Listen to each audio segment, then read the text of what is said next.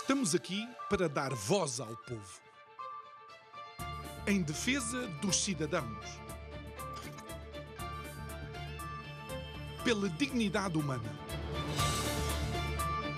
Todos temos deveres, mas também todos temos direitos. Será que existe justiça? Isto é o povo a falar.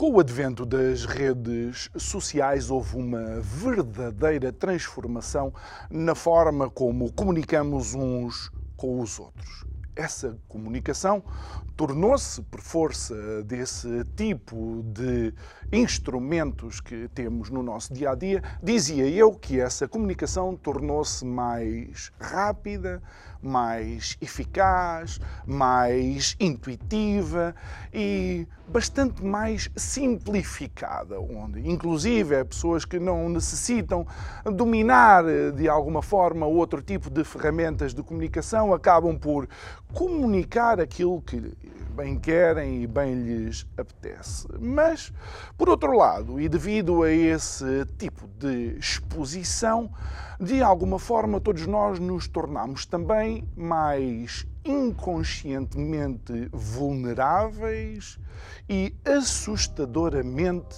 influenciáveis. Boa noite. O meu nome é João Nuno Pinto e isto é o Povo a Falar. Estou consigo de segunda a sexta-feira, neste mesmo horário, em emissão simultâneo Curiacos TV e Rádio Vida 97.1.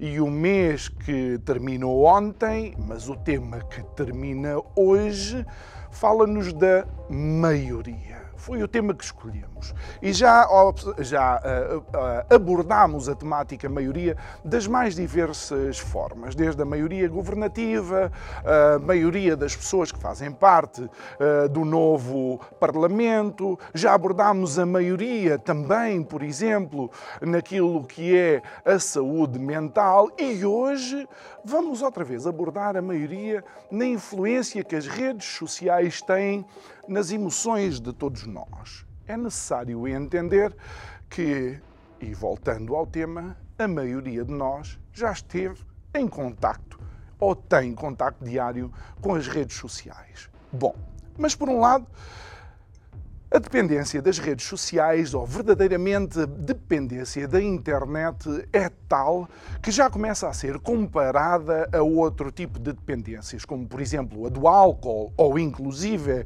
a das drogas. E se você acha que isso não é bem assim, não sei se já alguma vez viu algum episódio de uma jovem ou um jovem ou inclusive a criança chegarem a algum lugar onde não há internet um restaurante onde o Wi-Fi não está disponível, ou então ficar sem dados no telemóvel. São momentos de verdadeiro terror para esse jovem. E isso devia ser uma preocupação de todos nós. Com essas mudanças de humor, com essa facilidade com que as nossas emoções saltam de um lado para o outro, dentro daquilo que são os espectros das reações normais de qualquer ser humano. Agora, poderão dizer, oh João, mas a humanidade já passou por situações iguais e todos esses meios de comunicação também em algum momento foram demonizados. Sim, é verdade. Aconteceu o mesmo com a imprensa, quando o Gutenberg começou a imprimir, diziam que demasiadas pessoas iam saber demasiadas coisas. Aconteceu o mesmo com a rádio, onde algumas pessoas, inclusive, pensavam que aquelas vozes que vinham daquela caixa hipnotizavam as pessoas. Aconteceu o mesmo com a televisão, onde famílias se sentavam vestidas e bem vestidas, como se fosse algum evento de fato e gravata, porque os pais diziam que as pessoas que estão na televisão também conseguem ver lá para casa. A humanidade conseguiu ultrapassar esses momentos e entender o uh, benefício que essas ferramentas tinham. Mas a questão que temos que colocar hoje em dia é se esses instrumentos, nomeadamente as redes sociais, são os catalisadores em que nós, ou os catalisadores daquilo que nós nos tornamos, ou se são um reflexo daquilo que nós somos. Pergunto eu, que não percebo nada disto.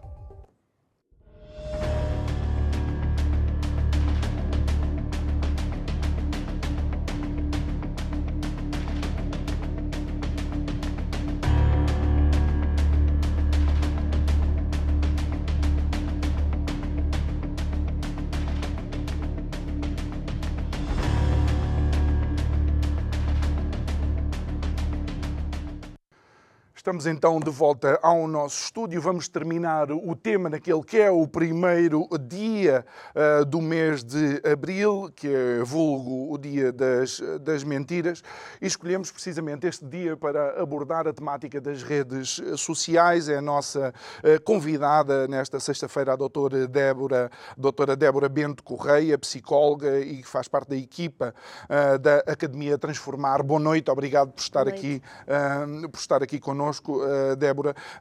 Realmente, vamos começar pela pergunta com que eu finalizei o monólogo. Uh, as ferramentas de comunicação, nomeadamente as redes sociais, são os catalisadores daquilo em que nos estamos a transformar ou são um reflexo daquilo que nós somos?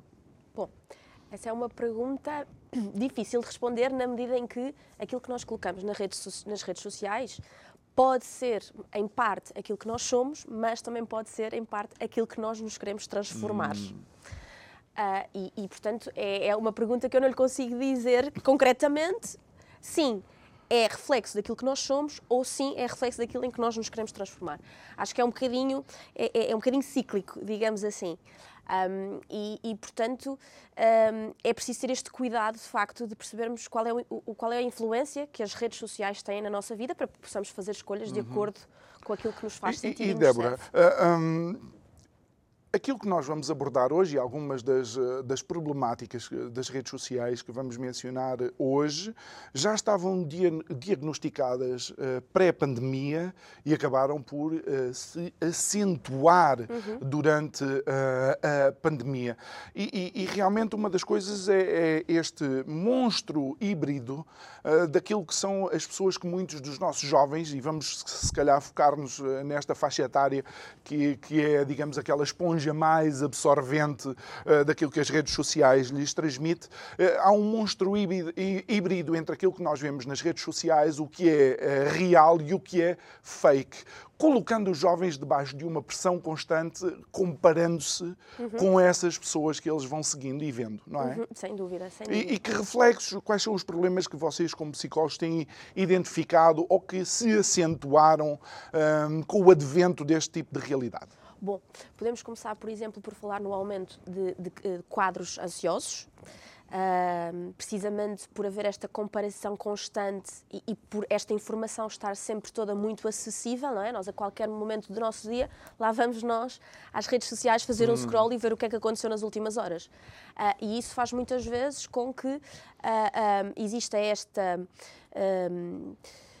quase que necessidade de estar constantemente presente e, como bem falava, muitas vezes é difícil para estes jovens, eh, crianças, adolescentes e jovens adultos, seccionando nesta, nesta, nesta faixa etária, nestas faixas etárias, é difícil para eles não terem o acesso à internet. É, porquê? Porque, e porquê é que são mais vulneráveis? Porque estruturalmente o cérebro deles também não, não está, não está uh, uh, tão uh, coeso, digamos assim, como o cérebro de um adulto, não é? Cognitivamente existem uma série de estruturas que ainda são, estão a ser desenvolvidas. desenvolvidas.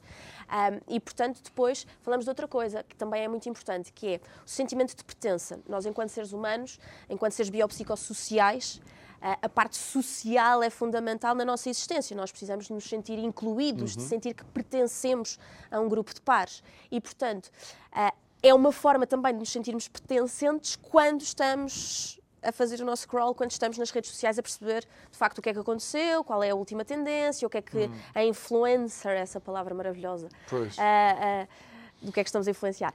Um, o que é que a influencer fez? Onde é que, onde é que esteve? Uh, qual foi a última coisa que adquiriu? E, portanto, tudo isto tem um peso tremendo nos jovens. Uh, e, e esses, quadros, esses quadros de, de ansiedade de, de, de que falam. Um, são por diversos motivos. Um dos motivos que eu consegui ler e estou a tentar entender é o, uh, o fear of, of missing, missing, out, out. ou uhum. seja, o medo de perder alguma coisa ou de não estar a par uh, com os outros e com as últimas uh, tendências. mas isto também, digamos, é, é, é uma dissociação entre o mundo real, físico, onde a pessoa está enquadrada e, eventualmente, aquilo que poderá estar a acontecer noutros sítios, porque o mundo sempre andou a velocidades diferentes. Sem dúvida, e cada um de nós tem o seu ritmo, os seus timings. Uh, Aliás, eu hoje posso estar a uma velocidade, digamos, no meu dia, que amanhã é uma velocidade completamente diferente. Ou seja, mesmo nós, enquanto seres individuais, temos velocidades diferentes, uhum. digamos assim. O fear of missing out prende-se muito precisamente com o que eu gostava de dizer, e muitíssimo bem, com o receio de perdermos. Uh, Uh, oportunidades de perdermos acesso à informação, de, de, não sabermos o que é que se está a passar uh, constantemente. E a verdade é que nenhum de nós tem o poder da omnipresença, portanto, nenhum de nós consegue estar em todo o lado uhum. e saber tudo a toda a hora. Uh, e obviamente que isto, com as redes sociais, veio ser exacerbado. O que muitas vezes não se percebe é que aquilo que está nas redes sociais é uma ínfima parte daquilo que é o meu dia. E depois, outra coisa também é importante, que é só está nas redes sociais aquilo que eu quero mostrar. Não está. Uh, eu escolho o que é que eu quero colocar nas hum, redes sociais, não é? Sim. Eu, é assim, hoje em dia já vai existindo esta. Uh, uh, tentativa de se ir alertando para algumas questões que são importantes, nomeadamente as questões de que mesmo as figuras públicas, celebridades, não estão isentas de ter, por exemplo, uma depressão, uh, de terem dias em que estão mais tristes, mas isto ainda assim não é algo que nós vejamos com a mesma facilidade com que vemos uh, alguém numa viagem maravilhosa pela, pelas Maldivas, alguém a ter acesso uh, ao backstage da Semana da Moda, uhum. e portanto tudo isso, lá está, impacta-nos na medida em que se aquela pessoa conseguiu, eu também, também tenho que conseguir. Especialmente se aquela pessoa for alguém da minha idade, da minha geração, mas mais uma vez, ah, isto parece que este efeito de comparação uh, cria uma uh, pressão adicional às pessoas, nomeadamente também pelo facto de estarmos numa sociedade de instantâneos. Quer dizer, e nós falávamos há pouco todos querem ser o Cristiano Ronaldo, mas nem todos estão dispostos a percorrer o percurso dele, não é? Sem dúvida. É por isso que é tão, é tão importante nós percebermos o que é que é inspiração e o que é que é comparação. Ou seja, eu posso me inspirar no Cristiano Ronaldo, okay. ou seja, eu olhar para o percurso dele e pensar, ok, dentro da minha profissão, eu quero ser o Cristiano Ronaldo dos psicólogos. O que é que eu preciso fazer, respeitando a minha história, quem eu sou, as minhas competências, aquilo que eu estou disposta a fazer e do que eu estou disposta a abdicar. Isto é inspiração. Comparação é eu querer chegar onde ele chegou, mas não ter noção de tudo aquilo que provavelmente ele terá passado, os sacrifícios que ele terá feito, aquilo que, de que ele abdicou, uh, uh, todo o processo emocional pelo qual ele passou. Portanto, quando eu ignoro isto, eu estou-me a comparar. Ok? Ou seja, e, e realmente pensando que estamos numa, eh, numa sociedade do, uh, do imediatismo, uh, esta é a tal pressão adicional que, que nós e que a Débora agora uh, mencionava. por outro lado, existem outras questões que, que as redes são sociais, mas tendem a levar ao isolamento social porque uh, social é o contacto uh, físico. Sim. E eu não estou a dizer que eu não sou, uh, continuo a ser amigo de muitas pessoas que eu fisicamente vejo poucas vezes uhum. e felizmente as redes sociais me Nos permitem aproximam. algum contacto. Claro que sim. Mas uma coisa não, se, não substitui a outra. Não de todo, até porque nós, nós continuamos a precisar do afeto, nós continuamos a precisar da presença, do olho no olho, do toque, hum. do cheiro. Ou seja, o online não substitui de, tudo, de todo estas necessidades que nós, enquanto seres humanos, também temos, não é? Aliás, tem esse lado muito positivo, de facto, de nos aproximar, não é? E, e, e quando falamos de nos aproximar, falamos inclusivamente geograficamente, não é? Quer dizer, uh, hoje em dia, através uh, uh, de, uma chamada, de uma videochamada, eu consigo ver alguém que está do outro lado do mundo.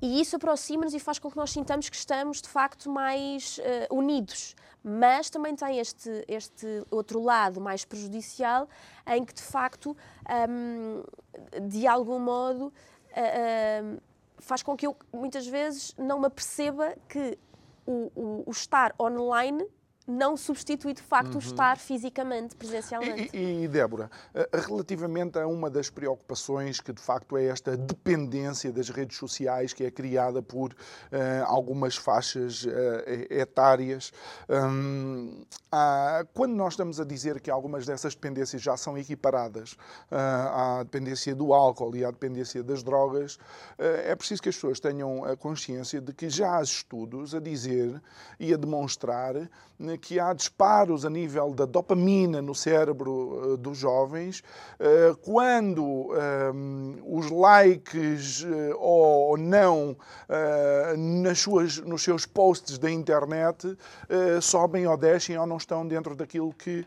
Isto é, é muito mais preocupante do que nós, por vezes, pensamos porque vai muito além de, do que está nas redes.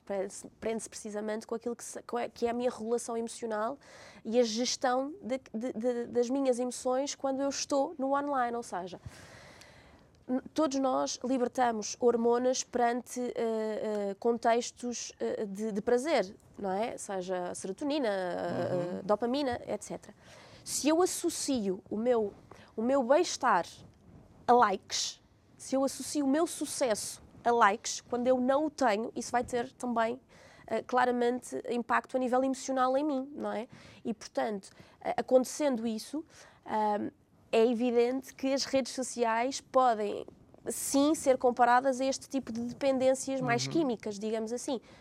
Lá está, quimicamente algo se passa claro. internamente. Eh, eh, houve, eh, existiram, existiram estudos, nomeadamente da Royal Society for Public Health do Reino Unido, onde determinaram altos níveis de, de inclusive, de ansiedade nos jovens, deixando-os durante umas quantas horas sem acesso às suas redes sociais e, e os níveis de ansiedade antes do momento do toque no telemóvel eram comparados, por exemplo, a, a toxicodependentes em, como é que se chama? portanto, a ressacar. A ressacar, uhum. exatamente. Isto, isto devia nos preocupar. Mas lá está. não é este um, o único problema. Outro dos problemas também que tem sido demonstrado pelas, pelas redes sociais é esta utilização dos filtros. Será que nós não gostamos de nós mesmos de tal forma que temos que estar constantemente a colocar filtros à nossa própria imagem? Isso, isso leva-nos aqui a outra questão que tem surgido precisamente com, com, com as redes, com o surgimento e, e a, a, a, exponenciação uhum. da utilização das redes sociais, que é a dismorfia do Snapchat. Existe mesmo este termo que se prende precisamente com isto, que é nós já não nos reconhecemos quase sem a utilização do filtro digamos assim.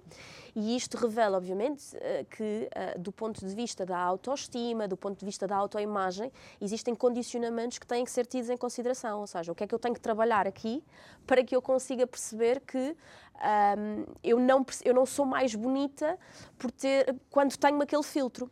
Isto inclusivamente fez com que muitos cirurgiões uh, uh, plásticos também tivessem eles próprios visto um aumento da ah, procura exatamente uh, por determinado tipo de cirurgias em que as pessoas vão, uh, se, quando se dirigem aos seus consultórios, dirigem-se e dizendo eu quero ficar igual Exatamente. a como estou neste filtro. E, e, inclusive eles mencionaram em faixas etárias cada vez, cada mais, mais, jovens. jovens. Sim, sim, sim, sim, Portanto, essa é uma. E, e isto leva-nos um pouco ao porquê que escolhemos este dia para, para falar sobre isto, que é o, o dia da, da mentira. Não digo se é internacional ou não, mas em muitos países, ou na maioria deles, é, eh, está considerado o dia, o dia das mentiras.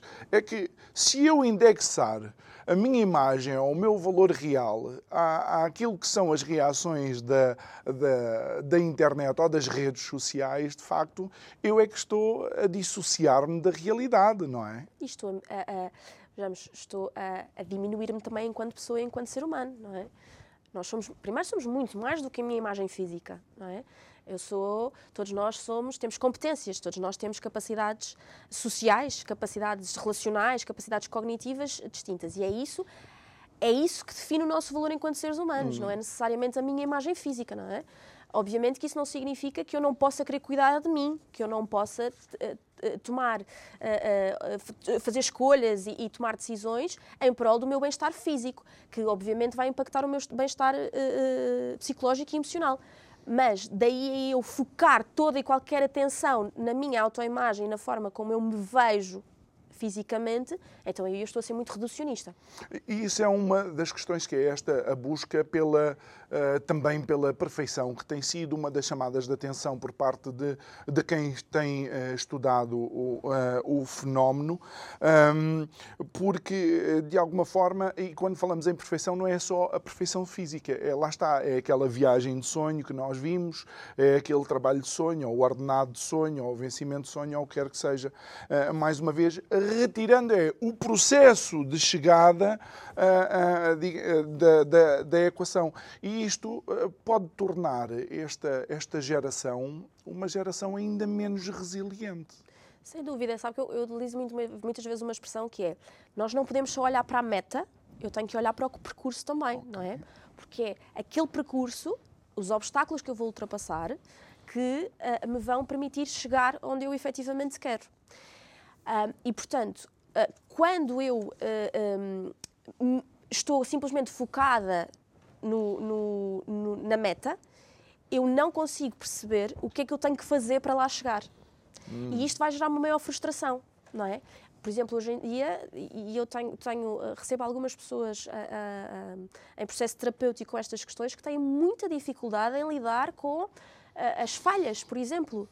Uh, que as, olham para elas logo como fracassos autênticos e que isso faz com que elas se diminuam, não é? Uh, e, e, eu costumo dizer, como é que nós aprendemos a andar?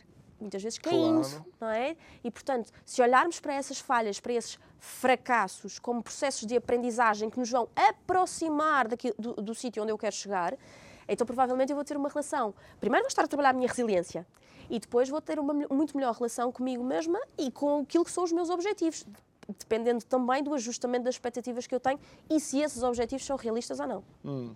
Outra questão que, eh, que, infelizmente, a internet trouxe e as redes sociais trouxeram para a linha da frente é o discurso de, uh, discurso de ódio, uh, no sentido em que eu lembro-me quando eu era jovem, eu ouvi muitas bocas, mandaram muitas bocas e Débora, assumo aqui diante de todos os telespectadores, também disse muitas coisas uh, que se calhar não devia ter dito, fez parte do meu processo de uh, crescimento.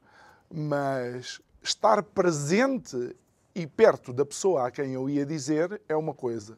Estar a não sei quantos milhares de quilómetros de distância, insultar, ou seja, a não presença física potencia a coragem, entre aspas, e eu estou a fazer o sinal de aspas, a coragem de dizer coisas que se calhar não deviam ser ditas. Sem dúvida, sem dúvida. É quase como se nos sentíssemos protegidos pelo ecrã, não é? E no direito de podermos dizer o que quisermos, quando quisermos, a quem quisermos, não é? E aqui também surgiu o aumento, por exemplo, do cyberbullying, não é? Que é precisamente, que tem precisamente a ver com estes ataques e com esta perseguição através do online, é? Em que se maltrata, se, se escrutina, se critica hum. o outro uh, uh, de forma muito leviana, não é? É, muito, é tudo muito gratuito, digamos assim. Um, as pessoas sentem-se quase, lá está, no direito de poder dizer o que quiserem uh, àquela pessoa, quando se calhar na maioria das vezes, não sabem de facto o que é que se passa hum. com aquela pessoa naquela realidade. Eu, eu, vou aqui um bocadinho mais longe, não sei se a, se a Débora vai, vai, concordar, mas é por isso que estamos a, a conversar. Há algo na espécie eh, humana uh, no, no, e nas espécies animais, que é o confronto físico, uhum. que normalmente era o decisor final de situações de tensão. Era, é assim que os animais protegem o seu, o seu território, as fêmeas protegem as suas ninhadas, e é assim que na minha época, se resolviam muitas situações de ah, estás a dizer isso, então passa lá deste risco. Exato. E a pessoa passava e logo se vê o que acontece. Na internet não há riscos. Não há riscos, até porque do ponto de vista legal não existe enquadramento jurídico ainda para, para isso, não é? Não é a minha área, mas uh, aquilo que sei é que não existe ainda. Mas o que é que isso pode fazer à, à, à, à digamos, à tendência da pessoa exacerbar-se e ainda dizer muito além daquilo que.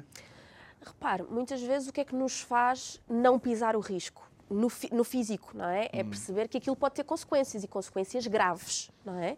Uh, e ainda agora, por relativamente pouco tempo, infelizmente não teve as consequências que deveria ter tido, mas vimos uma situação. Ah, uh, pois foi nos, é? Oscars, Oscars, em Hollywood.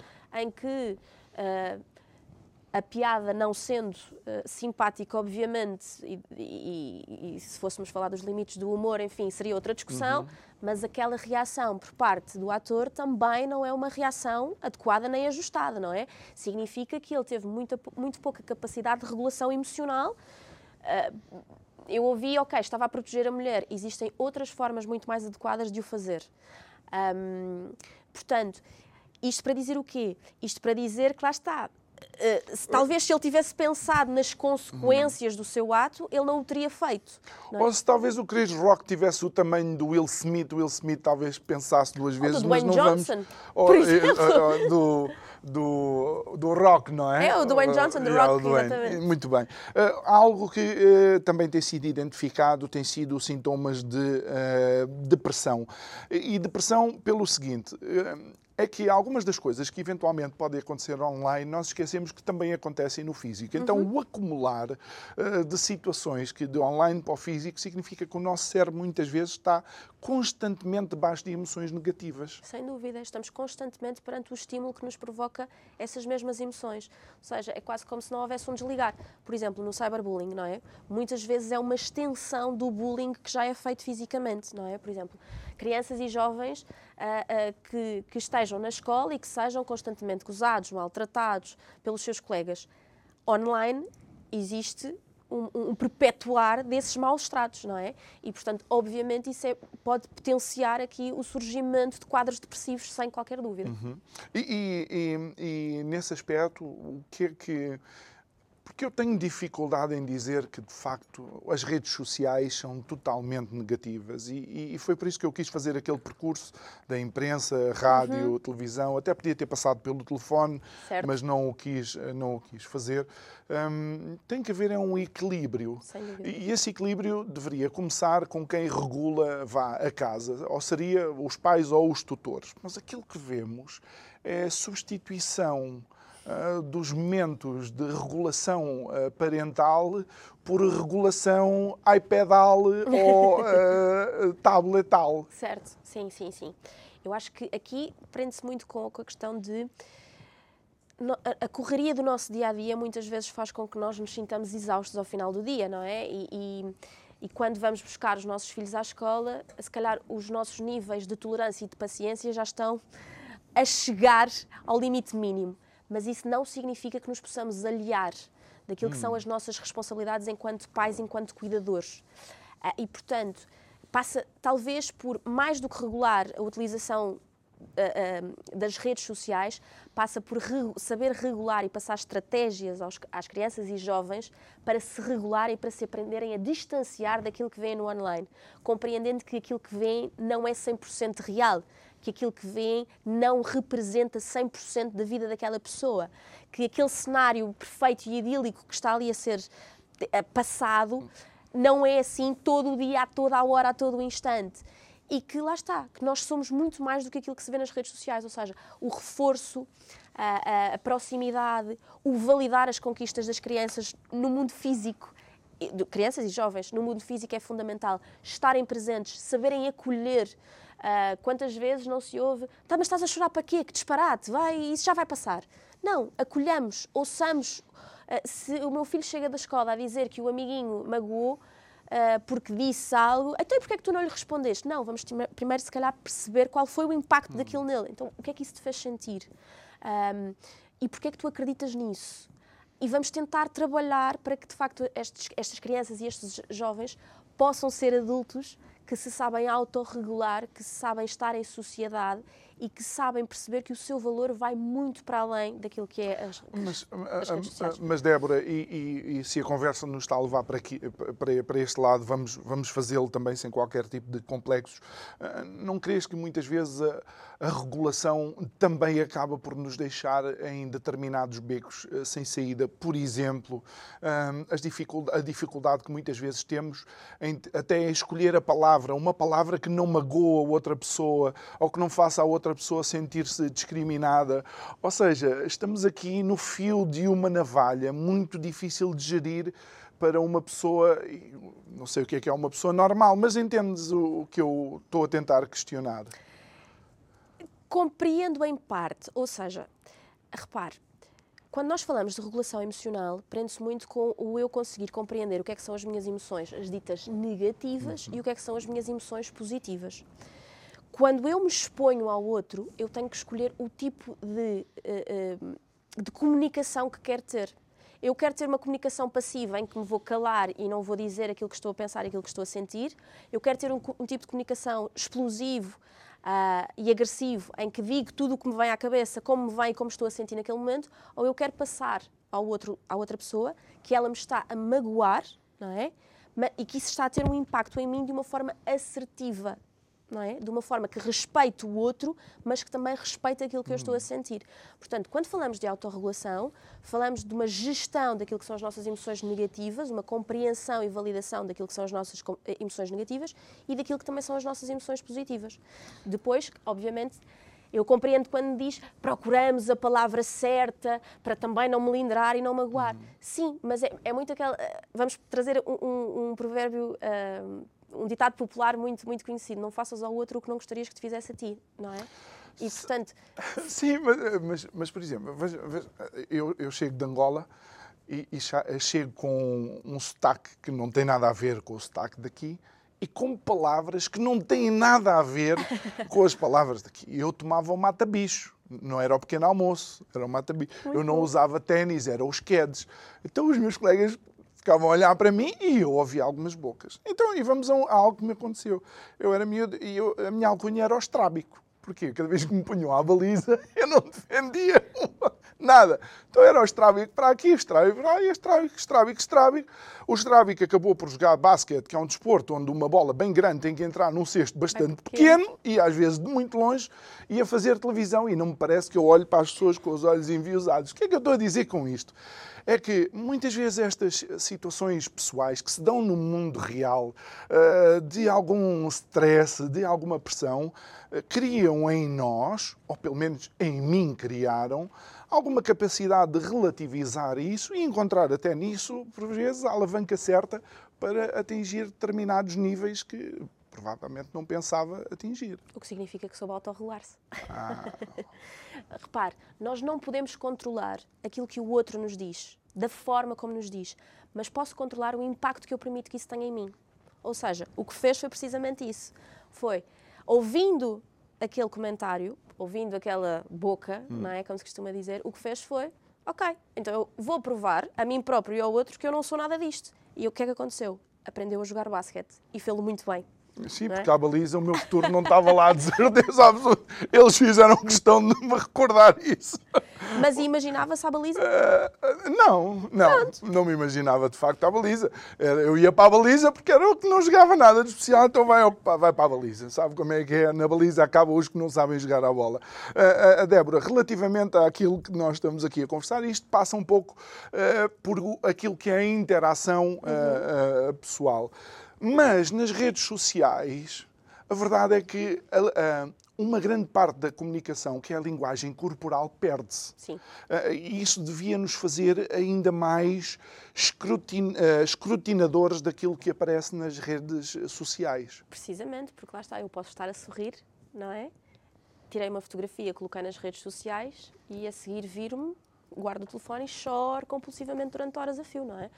Lá está, é por isso que eu digo, é importante que as pessoas percebam, aquilo que lá está é uma ínfima parte, é, é, é um segundo do meu dia, hum. é um segundo do meu dia. Mas nós não temos essa tendência, e, e contavas há pouco um episódio, creio que de uma, não sei se influencer sueca, sim. que fez algo que demonstrou claramente que as pessoas não, não estão, estão atentas. Sim, sim. Um, eu, eu, não me recordo do nome, uh, mas uh, li há pouco tempo, basicamente o que ela fez foi montar cenários, digamos assim, eh, de, de, de locais idílicos, de, de, casas de banho maravilhosas e etc. E apostando nas suas redes. E ao final de algum tempo, ela própria revelou que tudo aquilo tinha sido uma tentativa dela mostrar às pessoas como as pessoas não veem aquilo que é a realidade. Porquê? Porque aqueles cenários tinham sido montados no IKEA. Ah. Passa a, não, não, não, sim, sim. a publicidade. Um, e, portanto, as pessoas não se aperceberam, e ela nas fotografias, inclusivamente, deixava pequenos apontamentos que dava para perceber, se as pessoas estivessem atentas, de que efetivamente aquilo não era real. Mas as pessoas não se apercebiam, portanto, Uh, ela colocava na, nas descrições das fotografias: estou uh, algures uh, na, em Paris, numa casa de banho de um hotel de 5 estrelas, e as pessoas, brutal, ai, esse hotel é lindo, ai, não sei o quê. E ela afinal estava no IKEA. E isso, isso leva-nos para aquilo que deve ser então a nossa relação saudável uh, com, as redes, com as redes sociais, que é, sim senhora, podemos eh, observar essas coisas, mas tudo deve estar debaixo de um escrutínio uh, também atento. Uh, para não nos deixarmos de alguma forma enganar. Uhum. É, é aquilo que eu gosto de dizer, que é, é fazer um uso das redes sociais saudável. Ou seja, se eu percebo que uh, muitos de nós, qual é a primeira coisa que fazemos quando acordamos de manhã? Hum. Lá vamos nós fazer o nosso scroll. Eu é porque o, é o, o despertador está no telemóvel. Não, também, é a desculpa que muitas vezes utilizamos. e qual é a última coisa que muitas vezes fazemos ao final é do verdade, dia? É verdade, sim, senhora. Não é? Uh, não nos apercebemos, por exemplo, qual é o impacto que isso tem ao final do dia no nosso sono hum, e não nos apercebemos qual é e não nos apercebemos, talvez às vezes, qual é o impacto que isso tem no nosso humor quando o fazemos logo de manhã. Imagino que eu acordei hoje, uh, era suposto ter acordado às sete, mas fiquei ali um pouquinho mais a descansar, porque senti que estava a precisar, estava a respeitar o meu corpo. E por volta das oito, uh, quando, quando efetivamente me decido levantar da cama, não sem antes passar os olhos pelas redes sociais e vejo que aquela influencer que eu costumo seguir já foi ao ginásio, já fez, porque entretanto temos os stories, não é? Não. Já, fez já foi ao ginásio, já está no segundo compromisso do dia. Aquilo pode gerar em mim uma frustração gigante porque eu me estou a comparar. No sentido de, se ela já fez isto tudo, que preguiçosa que eu sou, que fiquei aqui mais não sei quanto tempo na cama deitada quando já me devia ter, já me devia ter levantado. Mas eu precisava daquele descanso. Então eu olhar para, para, aquela, para, aquela, eh, para aquele contexto, não contextualizando o meu, isso vai gerar frustração e provavelmente eu vou estar muito mais intolerante durante o meu dia, muito mais impaciente, quiçá mais ansiosa. Ou seja, é importante que nós façamos um consumo saudável das redes, das sociais, redes sociais, e das páginas que consumimos nas redes sociais. Isso é importante e quero só recordar também ao, aos nossos ouvintes da rádio, estamos a conversar com a doutora Débora Bento Correia, psicóloga, que faz parte da equipa da Academia Transformar, estamos a abordar algumas das problemáticas das redes, das redes sociais. E, e, e Débora, no seu, no seu dia-a-dia -dia profissional, uh, no exercer da sua atividade, começou a deparar-se já com uh, situações, não digo que derivassem diretamente das redes sociais, mas que as redes sociais tinham potenciado ou tinham também a capacidade de, uh, de alguma forma, provocar uma, uma maior quebra na regulação emocional das pessoas. Sem dúvida alguma. Dou-lhe um exemplo muito concreto. Um, quando se fala, por exemplo, de questões de, de, de, de comportamento alimentar, transtornos do comportamento alimentar, uh, e isso normalmente depois também está aqui associado a, uma relação de autoimagem, com a autoimagem muito negativa, uh, isso é exacerbado, sim, por aquilo que estes jovens veem nas redes sociais. Porquê? Porque aquela modelo tem aquele corpo, então eu quero ter aquele corpo, portanto eu tenho que manter meus, o meu comportamento alimentar desadequado e desajustado, que não nutre as minhas necessidades uh, fisiológicas. E muitas vezes sem falar com especialistas. E muitas vezes sem falar sempre com, com, com especialistas, eu vou mantê-lo, porque eu quero atingir aquele corpo. Mas eu, se calhar, nem sequer tenho estrutura hum. para ter aquele corpo. Não é? Falamos, por exemplo, do, do da, da, da, ditadura, eu gosto de lhe chamar assim, da ditadura do tie gap. O tie gap é literalmente ter um, um, como se fosse um quadradinho entre as coxas, ou seja, as nossas coxas não tocarem uma na outra. Nem toda a gente tem estrutura física para ter Uh, esse dito, Sim, há, há situações. Os corpos. Uh, morfo, morfologia, exatamente. Uh, ou seja, se a minha anca for uma anca mais estreita, obviamente a probabilidade das minhas coxas tocarem é muito grande. Portanto, eu até posso conseguir aquele tie gap, mas vou perder a minha saúde física e provavelmente mental. Hum. Não é? Portanto, e isto acontece muitas vezes, é exacerbado precisamente por estes consumos das redes sociais, porque se vê modelo Y, porque se vê influencer X, porque se vê aquela marca uh, de, de, de de, de, lingerie que uh, uh, tem aquelas modelos muito específicas com aquele tipo de corpo e o meu corpo não é assim. Hum. E é aquilo que é considerado bonito. E depois aí entraríamos nos padrões claro. de beleza. Oh, oh, Débora, sabe que eu tenho alguma dificuldade em entender como, como, como é que os jovens, não é? ou estas novas gerações caem uh, na esparrela de uma forma tão, tão acentuada, por assim dizer, porque eu, por exemplo, embora seja um utilizador uh, das redes sociais, eu sou um ávido consumidor de YouTube, uhum. mas o YouTube tem-me dado tanta informação, tanta preparação para uh, as temáticas. Eu tenho, tem sido, uh, de facto, um agregador de conhecimento essencial para, para mim. E, no entanto, o segredo está na minha capacidade de selecionar aquilo que eu quero ver. Ora bem, era por isso que eu falava há pouco que temos que perceber as páginas pois. que consumimos, ou seja, é importante que nós saibamos e consigamos fazer uma triagem, digamos assim, do tipo de consumos que eu estou a fazer e se esses consumos me são benéficos ou não. Se de facto eu me sinto mais ansiosa, mais triste, uh, mais frustrada ao ir às redes sociais e ver determinado tipo de páginas, então se calhar aquelas páginas não me servem. Porque eu entro numa autocrítica, num discurso interno tão negativo que aquilo vai deitar por terra tudo aquilo que eu efetivamente até posso ter conseguido naquele dia. Não é? Porque, sei lá, voltamos ao exercício físico. O exercício físico é um exemplo que está sempre muito presente. Se eu conseguir ir hoje ao ginásio, não é? meia hora que seja, e chego a casa e percebo que a dita influencer ou a dita celebridade foi, foi fazer um treino bidiário, meu Deus, eu não consegui fazer este treino bidiário, então eu já falhei. Mas eu consegui ir meia hora num dia caótico. Uhum. Eu, entretanto, vou desvalorizar o que eu consegui, porque me estou a comparar com aquilo que aquela pessoa conseguiu, mas eu não sei como é que ela geriu o dia dela, eu não sei uh, uh, como é que, como é, qual é o contexto dela. E, portanto, obviamente que é fundamental que nós consigamos fazer essa triagem, essa seleção, uh, para que seja um, agregador e uhum. não destruidor. Ora, deixa-me ir um bocadinho mais longe. É preciso termos em atenção porque existem situações em que esses influencers não foram naquele dia ao ginásio, foram um dia ao ginásio, fizeram várias stories ou várias fotografias, até com roupas diferentes, e porque financeiramente beneficiam do acordo com A, B, C ou D, uhum. Eh, colocam a foto e se calhar ainda estão a dormir quando a foto vai para as redes sociais. Isto Por também. Exemplo? Por exemplo, é sem dúvida um bom exemplo, de facto, e que prova mais uma vez que aquela não é uma realidade, pelo menos não naquele, naquele momento. Claro. E, e, e podemos utilizar eventualmente é como uma inspiração, como tu começaste. Uh, ou seja, eu, eu, eu, quero atingir, mas são as minhas metas, é o meu ritmo, uh, não é o. Não é o ritmo daquela outros. pessoa, não é a, a querer atingir o corpo daquela pessoa é, não, é querer fazer, não, é, não é querer ter o que aquela pessoa tem. Porque aquilo que aquela pessoa tem, se calhar, nem me serve. Não, é? não, não nutre as minhas necessidades, não vai de encontro aos meus valores, aquilo que é para mim importante. Então lá está, se eu souber quais são as minhas necessidades, quais são os meus valores, quais são as minhas forças e as minhas fraquezas, as minhas capacidades, a minha rede de suporte, inclusivamente, eu estou muito mais preparada para atingir um determinado objetivo do que a focar-me constantemente naquilo que aquela pessoa tem, naquilo que aquela pessoa consegue, naquilo que aquela pessoa. Uh, uh, no, no, ciclo de amigos que aquela pessoa tem. Isso não me serve. Então, se não me serve, eu não, não me posso consumir daquela maneira. Uhum. Posso inspirar-me e não comparar.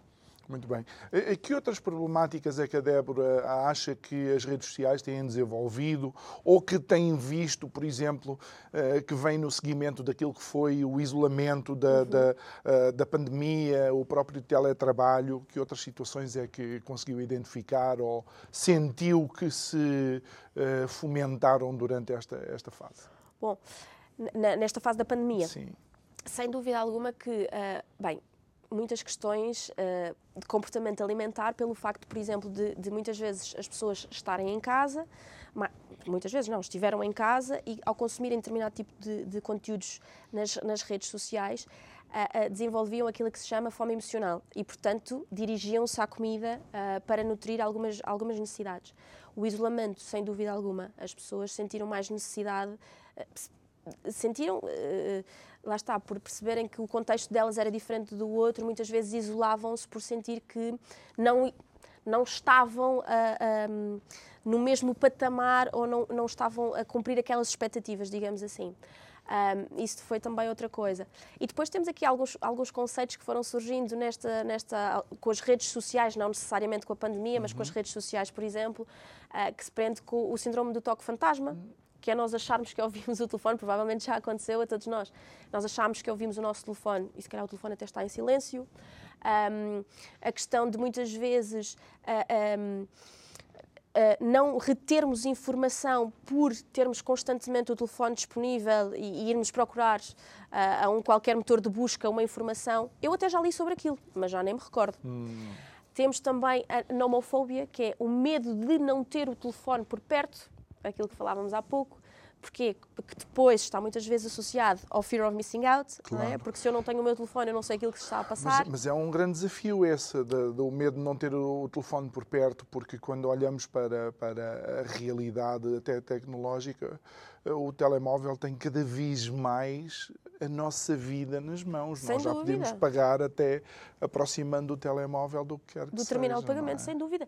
E repare, para muitos de nós também é uma ferramenta de trabalho. Claro. Não é? Não dizemos o contrário. É? Portanto, é, o, o, telefone é quase. uma, quase uma extensão de nós. Eu sei, mas, sabe que, Débora, mas eu quando ia treinar não me preocupava se tinha deixado aquele telefone Eu lembro quando tínhamos uh, o número de, telefone da casa dos nossos amigos sim, que tivesse sim, sim. muitos zeros. Era uma chatice porque o zero. E, eu, eu creio que a juventude atualmente sofre uh, situações uh, que na minha época não se sofria, não se sentia, não havia essa preocupação.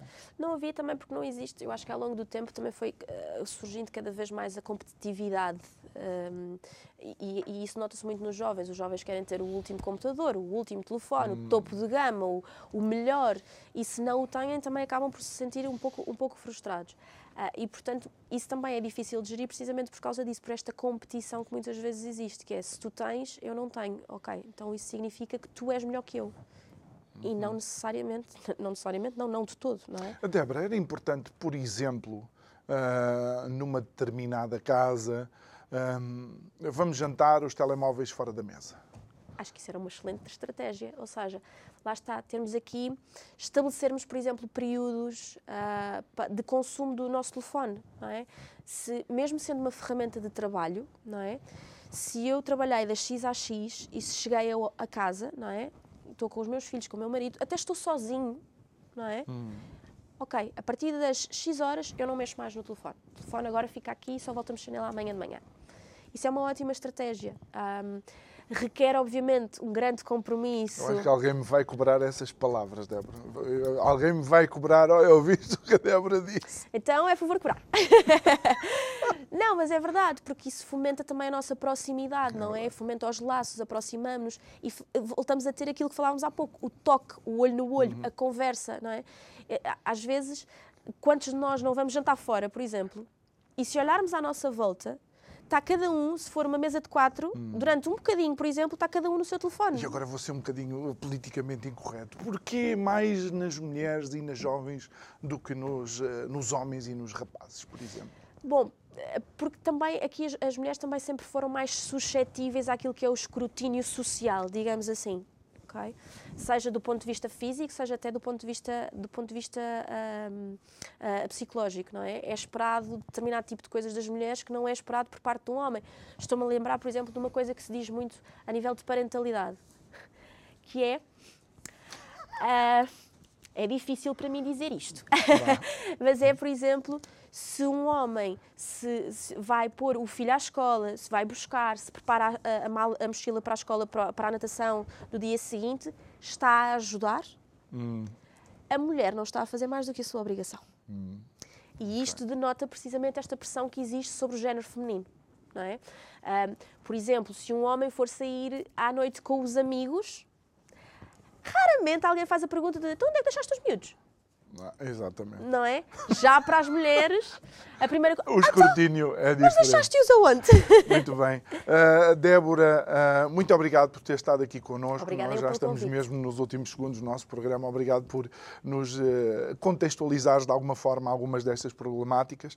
No fundo, está na nossa capacidade de analisar e temos a coragem de decidir aquilo que de facto é melhor para nós. Muito dúvida obrigado mais uma vez. Obrigada eu. Obrigado a si que nos acompanhou neste programa de sexta-feira, que termina não só a semana, mas também termina o mês, a maioria. Segunda-feira, quando voltarmos ao ar, depois de um fim de semana fantástico, que você com certeza vai ter, o tema será outro, mas as conversas continuarão a ser interessantes e na tentativa sempre de agregar conhecimento a cada um de vocês. Resta-me agradecer, desejar novamente um excelente fim de semana e dizer que na segunda-feira estamos de volta à mesma hora, no mesmo lugar. Obrigado.